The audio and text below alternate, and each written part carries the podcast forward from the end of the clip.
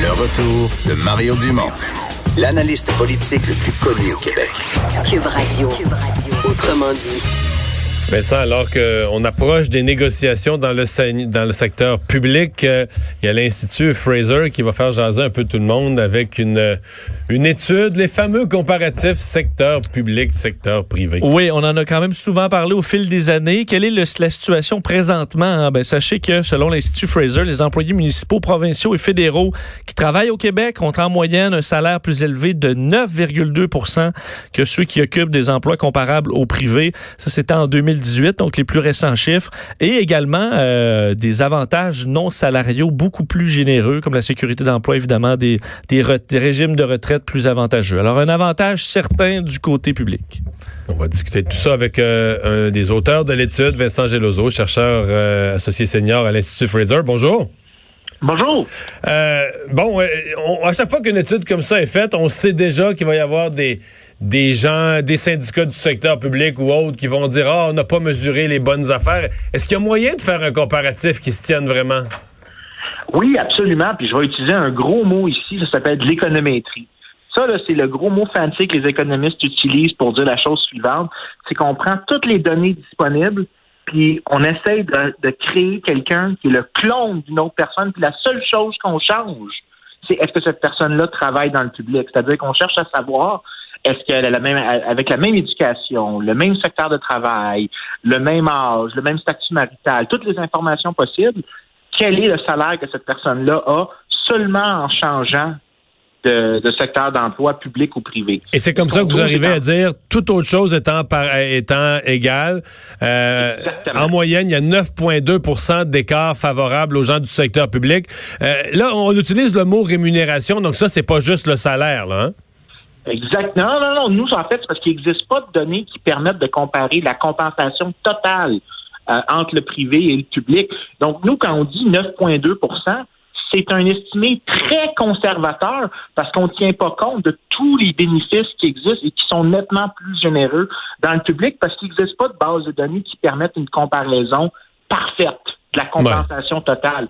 Si on ajoute, par exemple, le fait que euh, dans le secteur public, il y a la sécurité d'emploi qui vaut euh, quelque chose, que les régimes de retraite sont beaucoup plus généreux dans le public que dans le privé, que les heures travaillées sont aussi euh, euh, plus courtes, que l'âge de la retraite est... L'âge de la retraite, c'est quand même assez frappant, hein? Ah oui, absolument. C'est incroyable la différence. L'écart entre le privé et le public, c'est trois ans. Donc, quelqu'un qui travaille dans le secteur public prend sa retraite en moyenne trois ans plus tôt que euh, dans le secteur euh, que dans le secteur privé. Donc, euh, c'est quelque chose qui doit être tenu en compte. notre étude ne peut pas tenir en compte parfaitement de tout. Et ce qu'on dit, c'est quand on dit 9,2% c'est probablement plus que 9,2% Le 9,2% c'est au minimum 9,2 C'est ce qui est mesurable. Dans ce qui est moins mesurable, vous avez aussi regardé euh, la prise de congés, ce qu'on appelle les congés personnels. Pas, pas, les, pas les vacances annuelles, mais les congés de maladie ou pour un enfant ou peu importe, les congés personnels. Là aussi, un, accord, un écart qui est quand même appréciable. Absolument. L'accord, euh, quand on regarde quelqu'un qui travaille euh, dans le privé au Québec, va, travailler, va prendre à peu près 10 jours par année de congés euh, pour des raisons euh, personnelles, que ce soit congé de maladie, euh, accident ou juste la, fièvre du mercredi.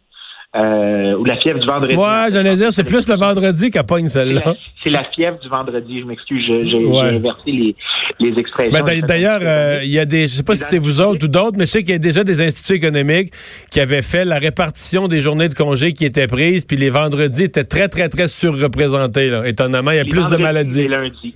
Les vendredis et les lundis. Ouais, euh, les gens semblaient tomber malades proche du week-end. Ouais. Euh, on avait déjà fait une étude de ce, de ce sort-là en demandant, en fait, c'était avec des demandes d'accès à l'information qui avaient produit ce matériel-là. Mais dans le privé, les 10 jours que je mentionne, se compare avec à peu près 17 jours dans le public de journées de congés qui sont pris, euh, des journées de travail perdues. Donc, en moyenne, sur, en moyenne, sur l'ensemble des travailleurs, on prend 7 journées de plus dans le secteur public. Exactement. Euh, est-ce que, ce que, en faisant une étude comme ça, est-ce que, parce que là, je, j'imagine les réactions, est-ce que vous faites du, du, fonctionnaire bashing ou du salissage de gens qui travaillent dans le secteur public vaillamment? Non, absolument pas, parce qu'il faut comprendre que euh, le secteur public, il y a deux manières de tenir compte, de, réduire cet écart-là. C'est quand on dit que euh, la personne est payée plus 9% plus que dans le privé, c'est qu'on tient compte de tous les facteurs qui déterminent la productivité du travailleur. Ça veut dire qu'ils sont payés 9% plus que la productivité qui serait justifiée dans le privé.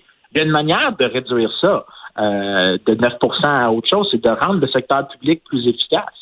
Euh, ça, c'est une possibilité. Ce que ça suggère, c'est qu'il existe des secteurs d'emploi dans lesquels euh, on paye les gens davantage que nécessaire euh, et on prive le secteur privé de ces, de ces travailleurs-là. Et ça, la forme que ça prend, c'est des taxes supplémentaires sur l'activité privée. Donc, est-ce que c'est du fonctionnaire bashing? Absolument pas. La question, c'est de réaliser qu'il existe euh, c'est de souligner qu'il existe des manières de hmm. réformer l'État pour au minimum l'améliorer pour que cet écart-là soit réduit, ou simplement de considérer le coût économique que ça a de payer des gens au-delà de la valeur de ce qui est produit par un travailleur. Là, vous sortez ça au moment où les employés du secteur public vont négocier. Leur convention collective vient à échéance dans exactement quatre semaines euh, aujourd'hui. Et ils vont dire à ce moment-là, euh, on a déjà vu leur demande syndicale, ils disent là, c'est le temps de passer à la caisse. Euh, le gouvernement a des surplus. Il y a des... Faut, faut que le gouvernement soit capable de recruter du personnel, donc faut qu'il offre des meilleurs salaires. Ils sont à l'aube d'une négociation où ils veulent passer à la caisse. Là.